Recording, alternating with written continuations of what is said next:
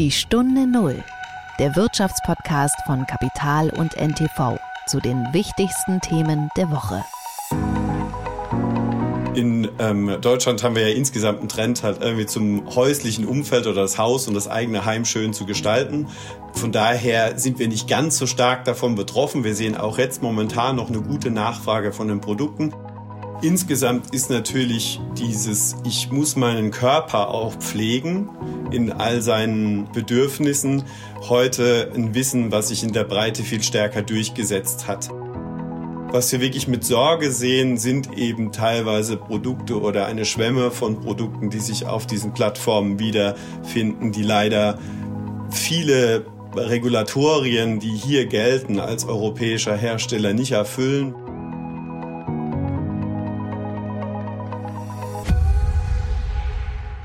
Es ist Freitag, der 8. Dezember und wir dürfen Sie wieder ganz herzlich in einer neuen Folge der Stunde Null begrüßen. Wir sind Nils Kreimeier und Martin Kelble.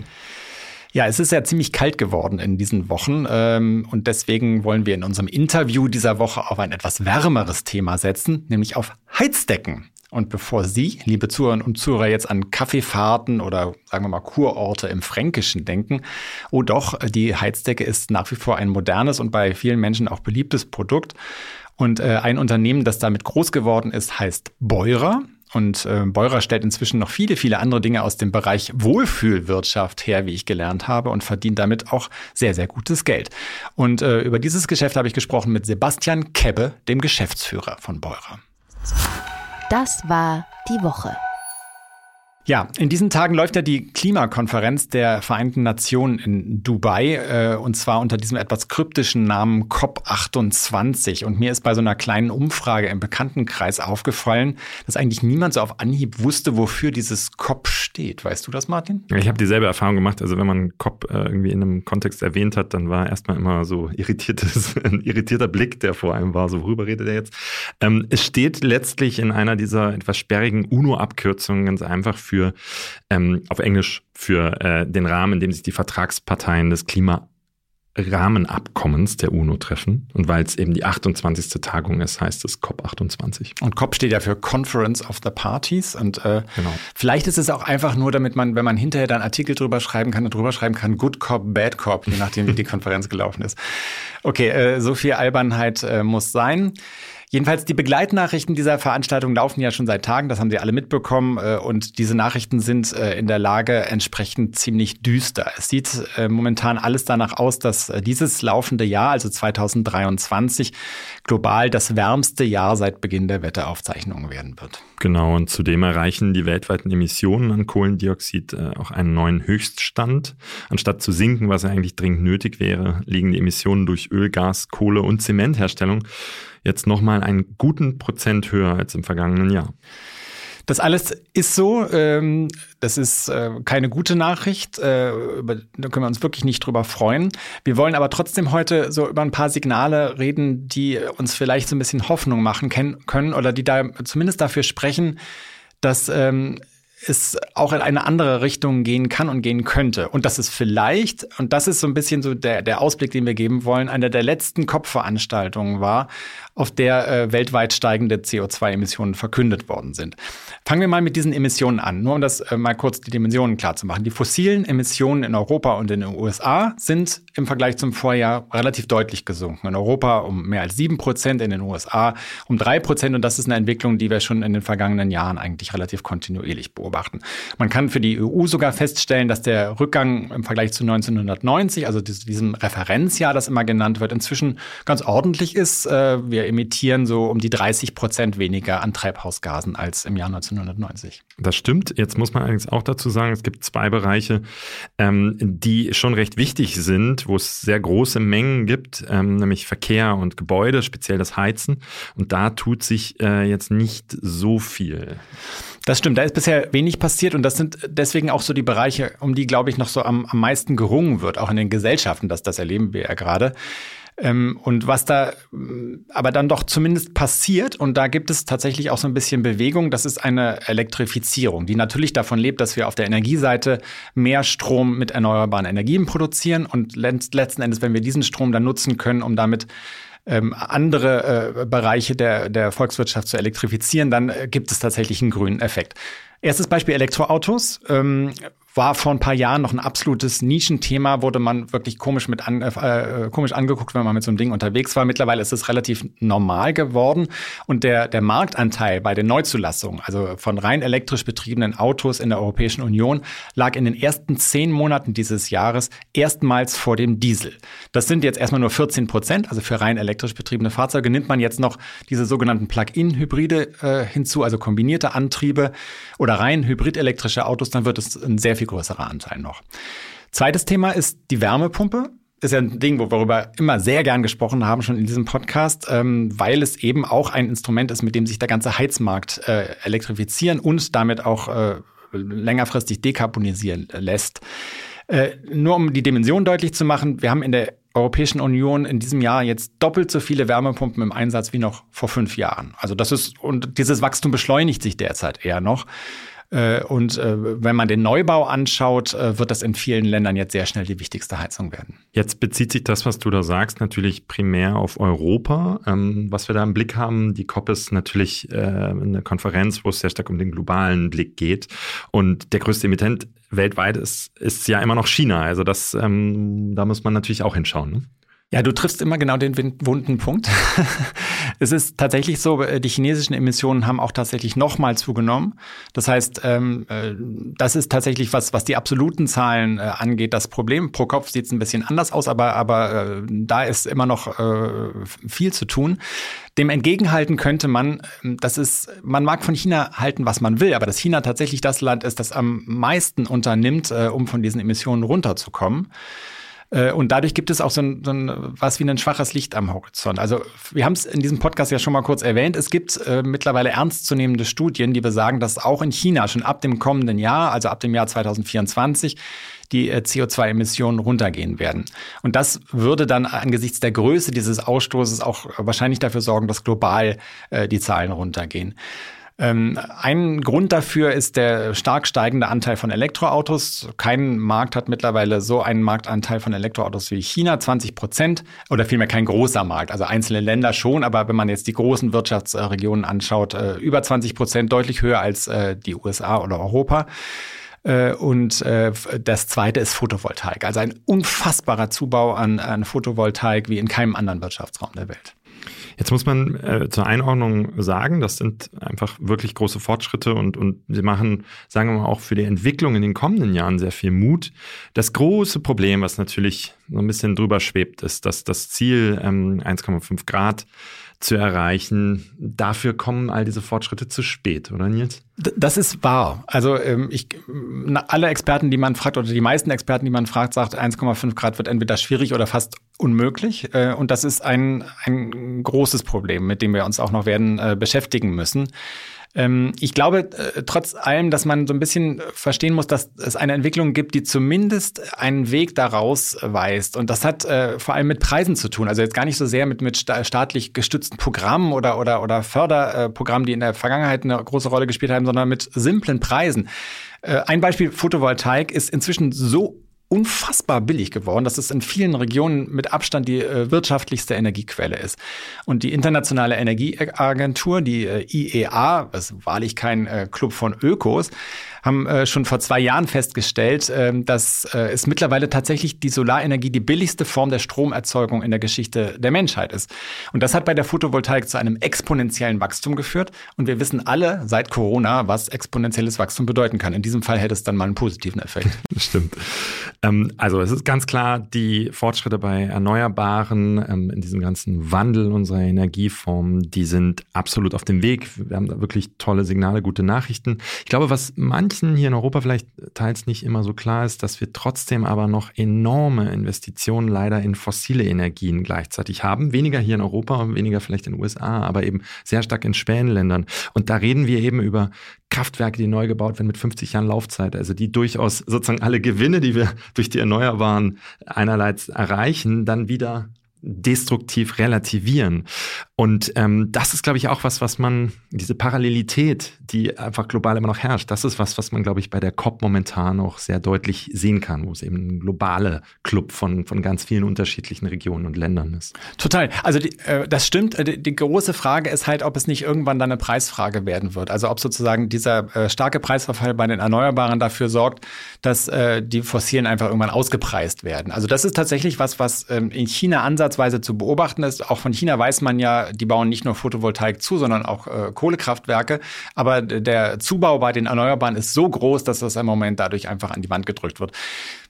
Ist schwer zu sagen mhm. im Moment. Ähm, ich glaube, äh, was mir klar geworden ist in den letzten Jahren, und das, das ist, glaube ich, ein ganz entscheidender Punkt. Wir haben eigentlich alle Technologien da, um diesen, äh, um, um die Erderwärmung zu begrenzen, um, um diesen Weg tatsächlich zu gehen. Wir, wir müssen dafür keine Wundertechniken erfinden oder ausbauen wie die Kernfusion, die immer so als das äh, große Wundermittel an die, an die Wand geschrieben wird sondern wir haben alles da. Wir haben Wärmepumpen, wir haben äh, äh, Photovoltaik, wir haben auch Speichertechniken mittlerweile, mit denen sich erneuerbare Energien zwischenspeichern lassen. Äh, äh das ist, das ist, muss nur aufgebaut werden sozusagen. Und äh, der Stanford-Professor Mark Z. Jacobson hat das in seinem Buch No Miracles Needed äh, genauso aufgeschrieben. Also die Technologien sind eigentlich alle da.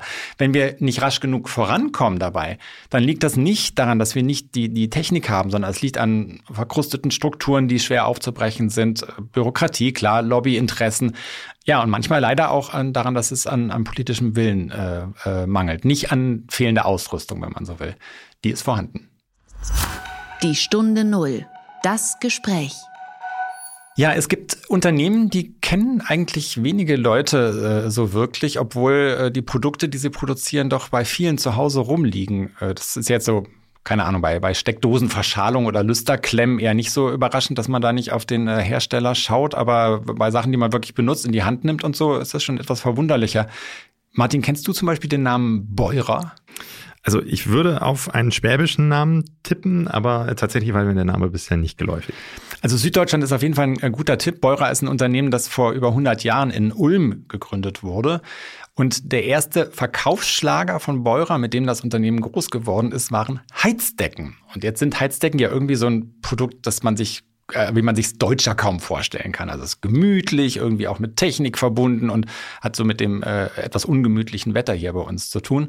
Manchmal zumindest etwas ungemütlich. Äh, ja, äh, insofern ein sehr deutsches Produkt. Ich bin sehr vertraut, weil meine Frau großer Fan von Heizdecken ist. Ich, für mich ist es nix, sage ich dazu, aber trotzdem spannend, was für Hersteller dann dahinter stecken. Ne?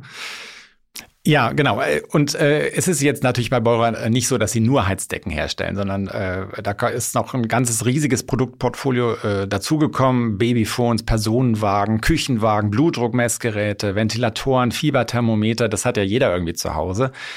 Äh, und äh, es ist zumindest eine gute Chance, wenn man sowas hat, dass das dann von Beurer stammt. Das ist ein Mittelständler mit mittlerweile 1700 Mitarbeitern und um die 400 Millionen Euro Umsatz. Und die, die Klammer, das habe ich auch gefragt, in dem Gespräch, die das alles zusammenhält, heißt Gesundheit und Wohlbefinden. Ja, du hast ja eingangs schon von der Wohlfühlwirtschaft gesprochen. Ich weiß nicht, ob das laut IHK auch schon mittlerweile ein Industriebereich in Deutschland ist, aber vielleicht wird es ja einer. Ich weiß es auch nicht, ich glaube es eher nicht. Äh, ich glaube, das ist schon so eine eigene Definition von denen, aber irgendwie muss man das halt äh, zusammenfassen. Ich jedenfalls habe über dieses äh, ganz interessante Business mit dem Beurer-Chef Sebastian Kebbe gesprochen.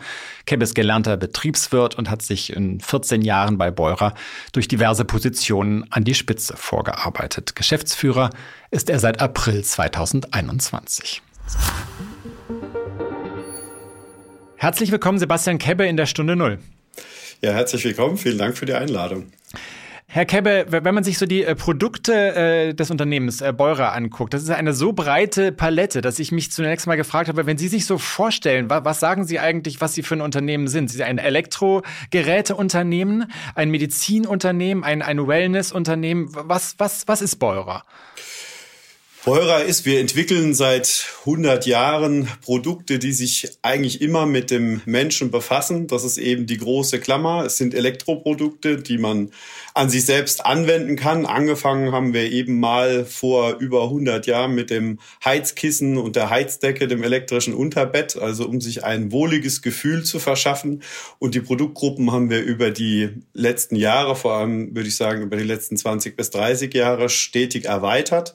Der Fokus Fokus oder die Klammer ist aber immer der Mensch. Also wir haben Massagegeräte, um sich vielleicht äh, eine angenehme Massage zu gönnen. Wir haben Medizinprodukte, wo es darum geht, Gesundheitszustände zu messen oder auch zu therapieren.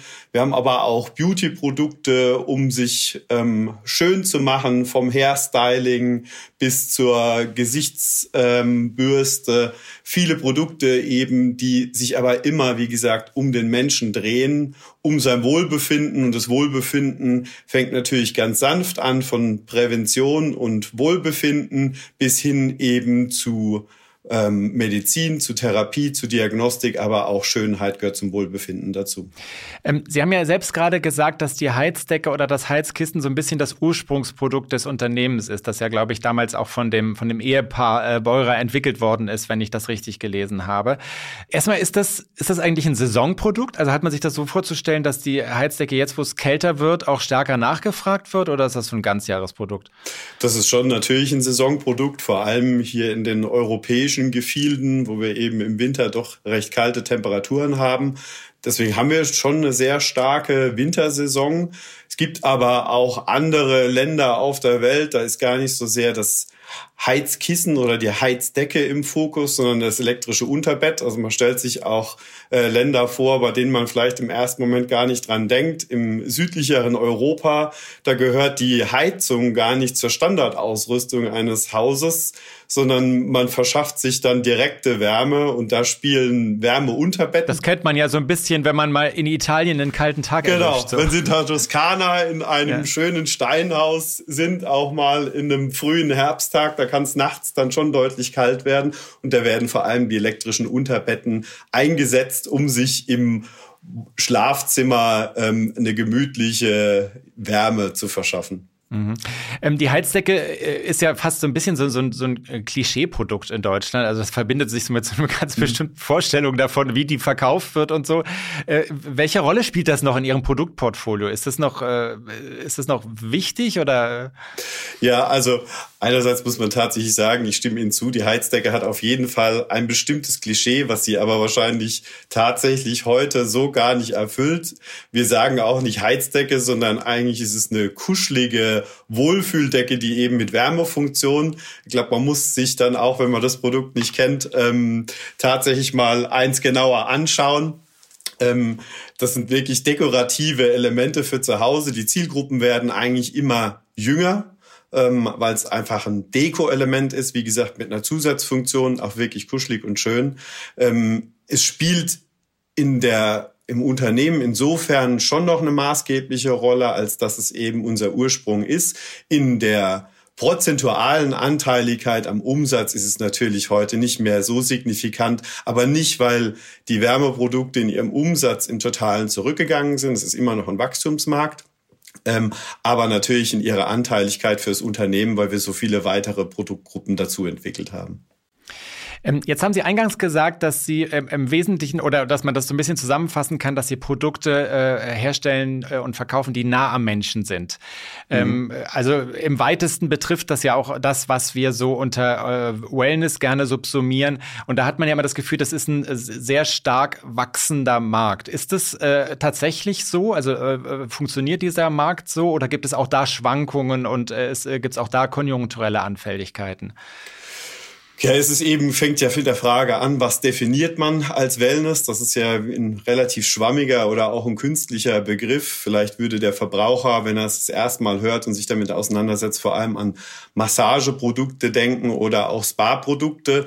Im Massagebereich, da gibt es momentan wirklich einen sehr signifikanten oder sehr starken Trend, ist die Massage ganz klingt sehr martialisch. Am Schluss sind es so Perkussionsmassagegeräte, die eigentlich aus dem Profisport kommen, die ihren Weg in den letzten zwei, drei Jahren in eine ganz breite Anwenderschaft gefunden haben, um sich eben vor allem nach dem Sport oder auch sonst die Muskeln äh, wieder aufzulockern. Das ist ein sehr stark wachsender Markt. Und grundsätzlich fassen wir aber das Thema Wellness noch viel weiter. Das heißt, wir subsumieren hier auch Produkte, zum Beispiel aus dem Bereich der Luftverbesserung. Unsere Wärmeprodukte fassen wir unter Wellness zusammen. Und ähm, Insofern ist es ein wachsender Markt, auch daher, weil es einfach viele Anwendungen gibt in dem Bereich, die einem doch vieles im Leben angenehmer gestalten können und machen können, die aber mancher noch gar nicht kennt. Also unsere Aufgabe ist es natürlich auch hier darüber zu sprechen und die Kategorien oder die Produkte in der Kategorie noch bekannter zu machen. Also ich frage das auch deswegen, weil wir erleben ja gerade in vielen Branchen durchaus auch äh, eine konjunkturelle Anfälligkeit. Äh, ob wir jetzt in der Rezession gleiten in Deutschland oder nicht, ist ja noch nicht so ganz ausgemacht. Im Moment reden wir zumindest von Stagnation. Ist das was, was Ihre Branche auch betrifft oder ist es eher so, dass die Leute sagen, na jetzt möchte ich mich erst recht einkuscheln sozusagen? In ähm, Deutschland haben wir ja insgesamt einen Trend halt irgendwie zum häuslichen Umfeld oder das Haus und das eigene Heim schön zu gestalten.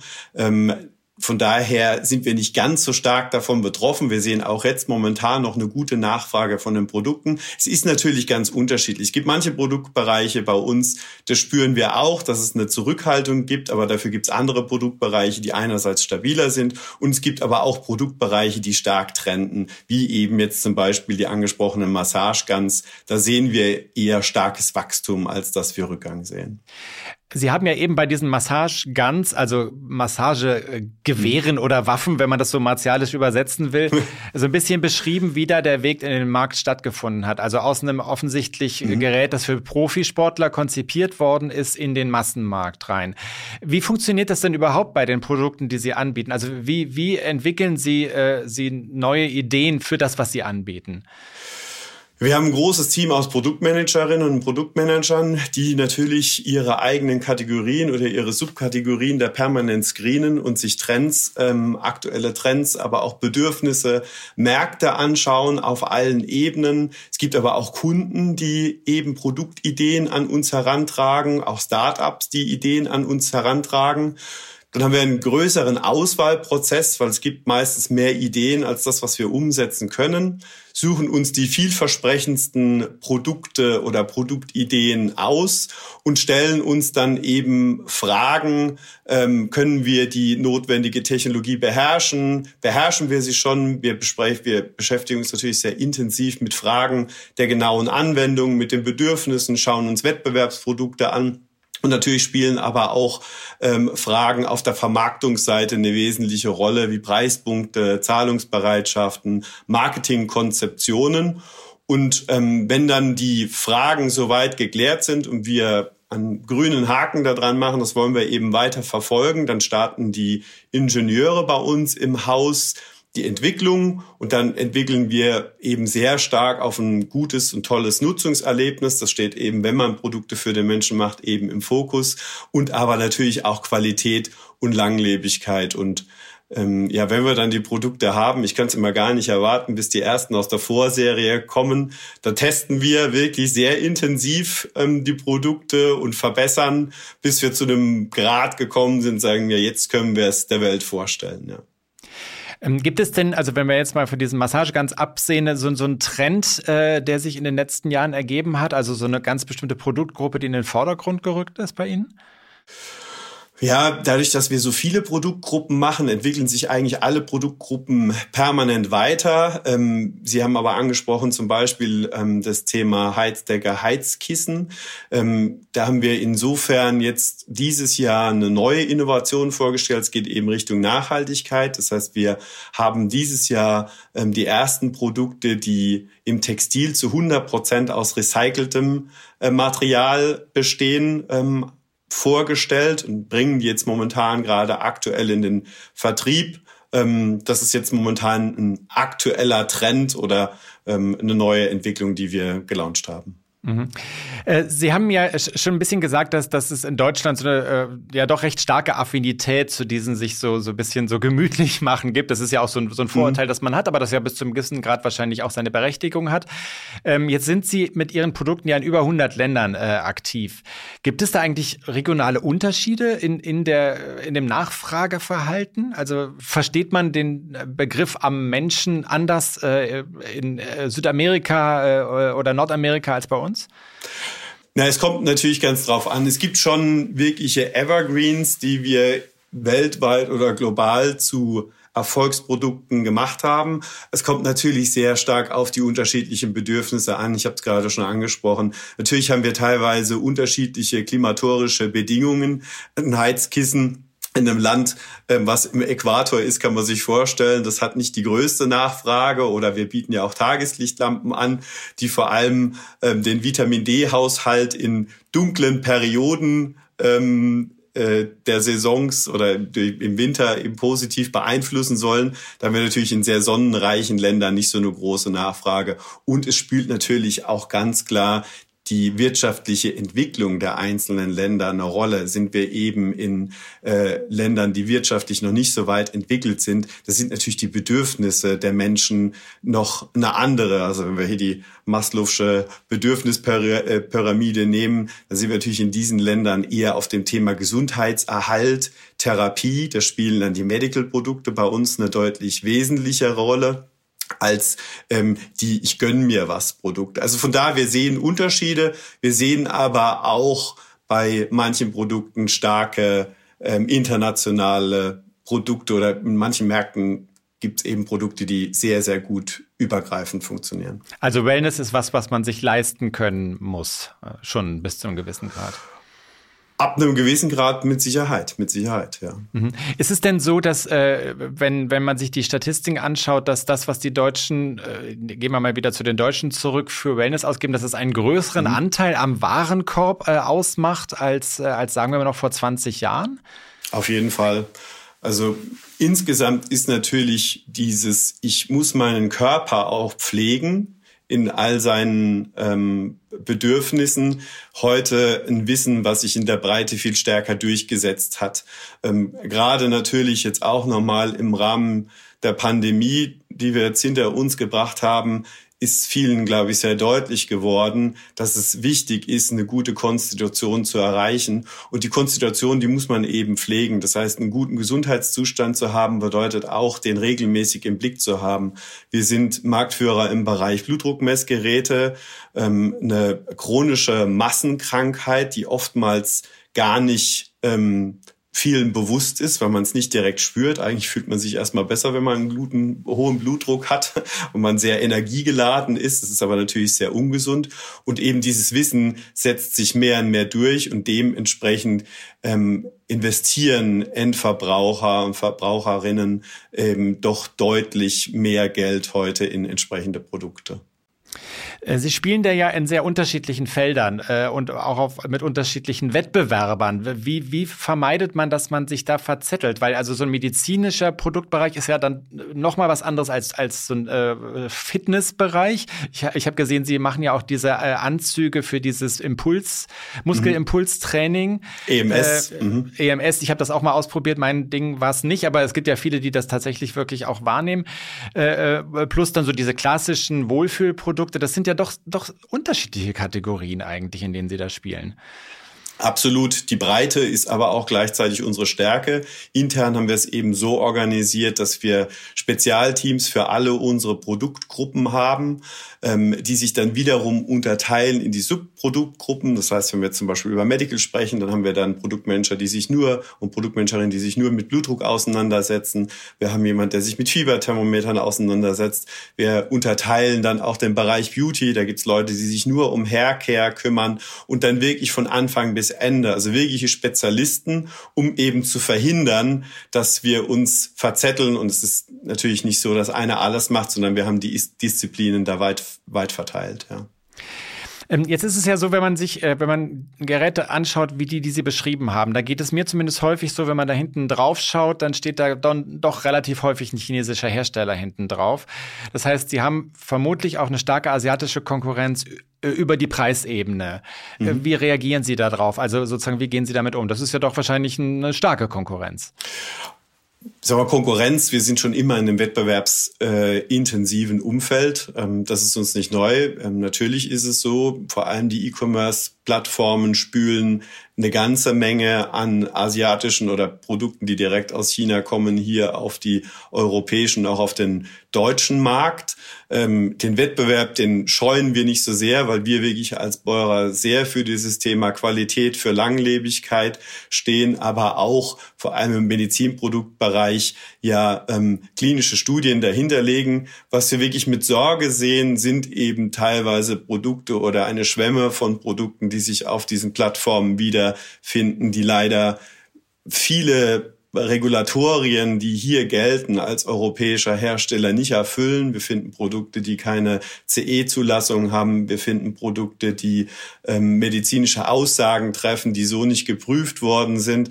Und leider. Und die trotzdem dann hier auf dem Markt landen? Ja, leider ist das so. Das muss man ganz klar sagen. Da kann ich auch jedem Verbraucher und jeder Verbraucherin nur empfehlen, genau drauf zu gucken, was man da kauft. Es ist eben auf diesen Plattformen heute vieles verfügbar. Wir suchen oder wir finden auch fast täglich Produkte, gegen die wir vorgehen. Die EU und auch die ähm, deutsche äh, Gesetzgebung hat da das Thema erkannt, auch Maßnahmen in die Wege geleitet. Allerdings sind sie doch mit sehr vielen Löchern noch versehen, so dass ähm, wir da schon noch großen Bedarf sehen, dass es hier Verbesserungen gibt, um dem Einhalt zu gebieten.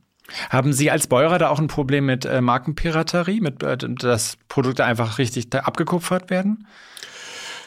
Ja, jein, nicht so direkt. Also es ist eben nicht so, dass jetzt wirklich jemand äh, unsere Marke fälschlicherweise verwendet, um auf sein Produkt, das haben wir so noch nicht feststellen können, aber wir sehen natürlich sehr viele, die Erfolgsprodukte versuchen zu kopieren, bei denen sich eben schon viele Fragen stellen. Also in Deutschland, wenn Sie ein Produkt als Hersteller auf den Markt bringen wollen oder auch in der ganzen EU, Sie müssen ja eben sicherstellen, wenn Sie ein Medizinprodukt haben, dass es eine Medizinzulassung hat.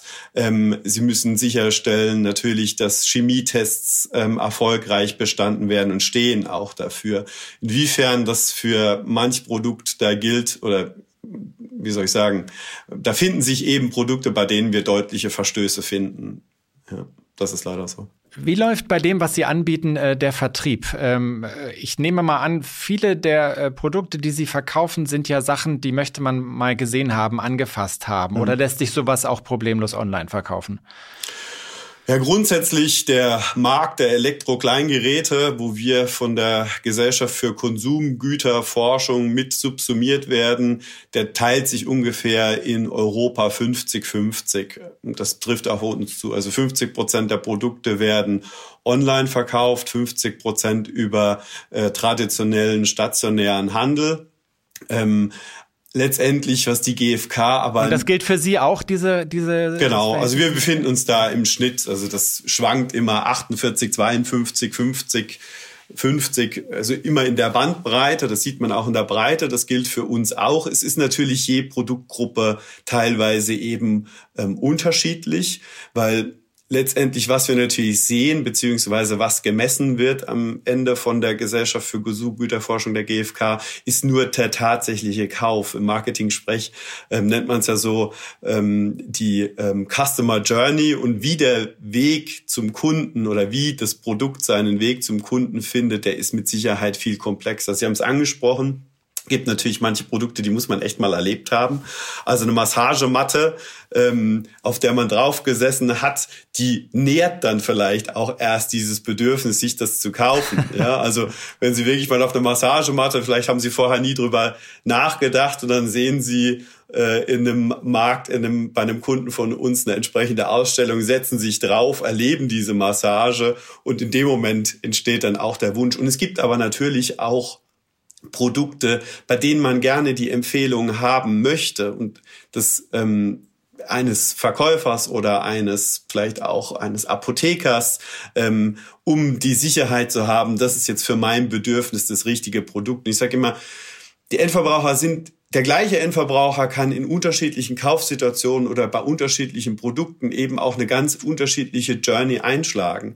Wenn Ihnen Ihr Arzt sagt, Sie haben ein manifest das Problem im Bereich Bluthochdruck, dann sind sie vielleicht eher geneigt zu sagen, hm, da gehe ich jetzt nochmal und lass mich auch beraten und möchte jetzt hier wirklich sicherstellen, dass ich das richtige Produkt habe.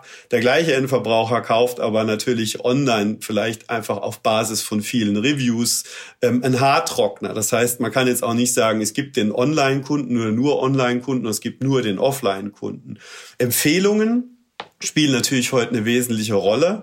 Aber Empfehlung kann dann eben auch sein, die Crowd. Also ich sehe ein Produkt und da haben wir viele auch erfolgreich und da sehe ich 15.000 Reviews und 4,7 Sterne. Also das heißt, die Masse der Käufer scheint damit zufrieden zu sein und aber andere, die ganz klar, die eben die Empfehlung von dem Fachhändler ihres Vertrauens haben möchten oder von dem Apotheker ihres Vertrauens und natürlich eben auch andere Nutzer, die man in seinem Bekannten- oder Verwandtenkreis kennt, die einem empfehlen, Mensch, das ist ein gutes Produkt, damit habe ich gute Erfahrungen gemacht oder das macht mir viel Spaß und deswegen das kaufen. Also der Weg ist ganz unterschiedlich, ja. Ähm, Herr Kebbe, vielleicht so ein bisschen äh, abschließend. Wir bewegen uns hier langsam auf den Dezember zu und damit auf die Adventszeit. Äh, haben Sie eigentlich mhm. sowas wie ein Weihnachtsgeschäft bei Beurer oder, äh, oder sind das eher so pragmatische Käufer, die äh Nee, es spielt natürlich schon Saisonalität grundsätzlich. Das betrifft den gesamten Elektrobereich. Grundsätzlich versuchen wir natürlich immer zu balancieren. Also wir suchen natürlich oder wir haben auch Evergreens, die sich das ganze Jahr über verkaufen. Ähm, und eben saisonale Produkte. Im Sommer äh, haben wir den Insektenstichheiler, ein absoluter natürlich Topseller während der Mückensaison. Jetzt eben, Sie haben es angesprochen, Weihnachten spielt natürlich in, im Konsum eine große Rolle. Viele unserer Produkte sind auch prädestinierte Geschenke, ähm, um nicht Sicht was Gutes zu tun, sondern seinen Lieben was Gutes zu tun. Und deswegen sehen wir natürlich da auch schon nochmal einen saisonalen Peak momentan. Und gibt es einen Schlagerartikel unterm Weihnachtsbaum? Schlagerartikel, ich würde vermuten, dieses Jahr wird es die Massagegun sein. Ah, es werden aber auch äh, mit Sicherheit Wärmeprodukte sein. Wir haben im letzten Jahr erstmalig gestartet, auch Fernsehwerbung zu machen. Nach 100 Jahren oder bisschen mehr als 100 Jahren äh, Firmengeschichte für unsere Wärmeprodukte, weil das ist wirklich ein tolles Geschenk. Ich kann bloß jedem empfehlen, der noch keine Heizdecke hat, sie sich auf jeden Fall mal mit der Hand drüber zu streichen. Das ist ein tolles Produkt. Okay. So viel Werbung muss ich jetzt noch machen. Okay, ganz vielen Dank, Sebastian Kebbe. Ja, herzlichen Dank Ihnen. Und Nils, wirst du dir eine Wärmedecke jetzt zulegen in diesen kalten Tagen im Dezember?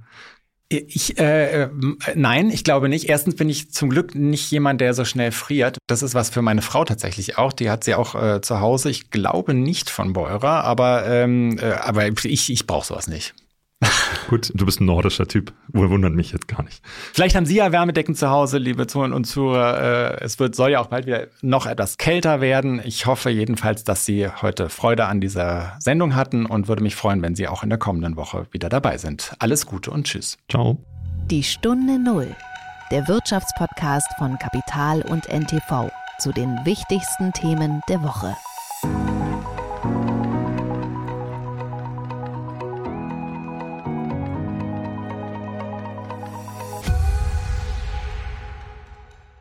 Dieser Podcast ist eine Produktion der Audio Alliance.